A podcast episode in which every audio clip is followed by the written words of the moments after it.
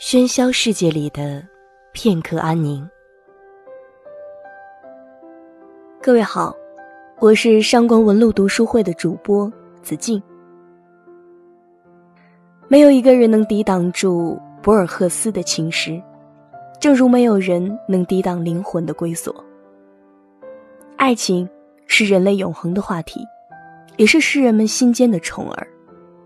它带给诗人灵感与遐思，也在诗人的描绘下绽放出斑斓的色彩。而博尔赫斯更在这斑斓之上，留下了一抹神秘。他总能以三言两语让读者跌入一个虚幻的梦境，可这梦境之中，又渗出千万缕极细的丝线，与真实相连。阅读博尔赫斯的诗歌，就如同游离于想象与现实的缝隙之间。当我们去感受他笔下的爱情之时，既不会因为太过浪漫而觉得空泛，也不会因为太过现实而忽略爱情的力量。爱情是孤单，是信仰，亦是一朵黄玫瑰盛开的记忆。也许我们能在博尔赫斯的诗中参悟到一点爱的哲思。我们来听下这首诗。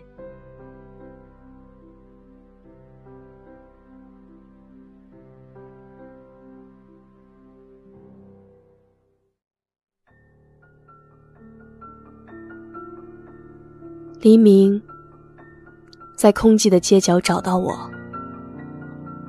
我比黑夜更长久。夜是盛情的海浪，它那深蓝的、头重脚轻的波浪，诉说着深土的层层颜色，承载着不真实和渴望。夜总是偷偷的恩赐和拒绝。给予你有所保留的事物，给予你一个黑暗半球的欣欣向荣。这是夜的习惯。我告诉你，夜的碎波，留下了无关紧要的日常琐碎。一两个泛泛之交，梦中的音乐，和苦涩灰烬的烟雾。我饥渴的心，百无一用。这汹涌的浪带来了你，言语，言语，你的笑声和你那如此慵懒的、令人如痴如醉的美丽。我们促膝而谈，直到你开始忘记了你的词语。绝望的黎明走进了我的城市。来到了我所在的孤寂的街道，你转过身的侧影，组成你名字的旋律，你爽朗的笑声，你残留的美丽，我仍意犹未尽。我将你的一切交给黎明，我失去了他们。我向走失的荒狗讲述，我向晨曦时零散的星星讲述。你那隐蔽而丰富的一生，我要设法得到你。撇开那些你留给我的迷人的表象，我要你所隐藏的容貌，你真实的笑容，那冰冷的嘲弄的笑容，只有你的镜子知道。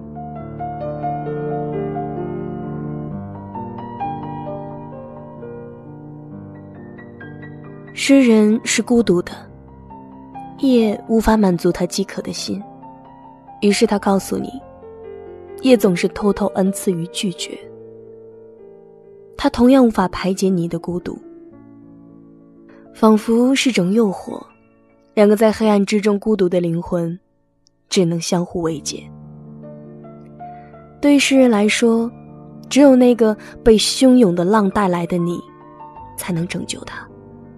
如同黎明，拯救黑暗的街道。于是，诗人设法得到你，不是得到一个完美的情人，而是要撇开你的表象，得到一个真实的灵魂。那黑暗，是孤寂心灵的梦境，而你，是唯一的真实。上首诗中，博尔赫斯在结尾写道：“我要设法得到你。”而这首诗中，他用尽所有语言，只为追寻一个答案：我用什么才能留住你？这首诗充满故事性，也为我们展现了最赤裸。而纯粹的爱情，犹如教徒面对他的信仰一般坦诚，赤裸到连同自己的记忆，还有那些悲哀都交给对方，让对方拥有自己全部的灵魂，哪怕他是如此的残破。诗人不停探寻：我用什么才能留住你呢？用我好的与不好的一切，用我的绝望。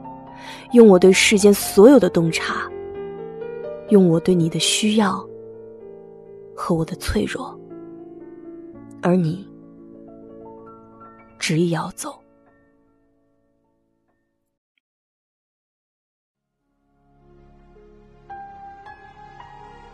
我用什么才能留住你？我给你瘦落的街道，绝望的落日，荒郊的月亮。我给你一个长久的望着孤月的人的悲哀。我给你我已死去的祖辈，后人们用大理石祭奠的先魂。我父亲的父亲，阵亡于布宜诺斯艾利斯的边境，两颗子弹射穿了他的胸膛。死的时候，蓄着胡子，尸体被士兵们用牛皮裹起。我母亲的祖父，那年才二十四岁，在秘鲁率领三百人冲锋，如今都成了消亡的马背上的亡魂。我给你我的书中所能蕴含的一切物理，以及我生活中所能有的男子气概和幽默。我给你一个从未有过信仰的人的忠诚。我给你我设法保全的我自己的核心，不营字造句，不和梦交易，不被时间、欢乐和逆境触动的核心。我给你早在你出生前多年的一个傍晚看到的一朵黄玫瑰的记忆。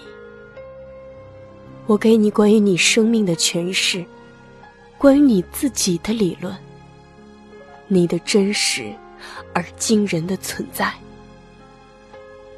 我给你我的寂寞，我的黑暗，我心的饥渴。我试图用困惑、危险、失败来打动你。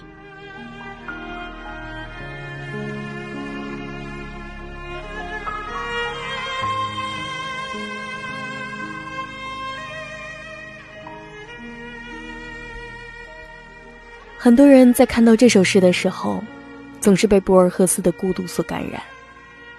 可这孤独，只是平静的海面。爱，是海面下疯狂席卷着一切的暗涌。因为爱，所以连灵魂最脆弱的核心也可以奉献。我的孤寂与勇气，我的来路与归处。我对这个世界与对你的领悟，从此都将托付给你。就连一朵黄玫瑰花的记忆，也一并托付。这样，我们的灵魂便得以共融。这种爱意被世人称为饥渴，它是多情才子在诱惑少女的芳心，也是病入膏肓的人祈求灵丹妙药。诗人愿付出一切去挽留爱情，甚至暴露伤口，去博取同情。我试图以困惑、危险、失败来打动你，但你也还是离开了我。往往越彻底的爱越悲凉，如同山火肆虐后的淤金。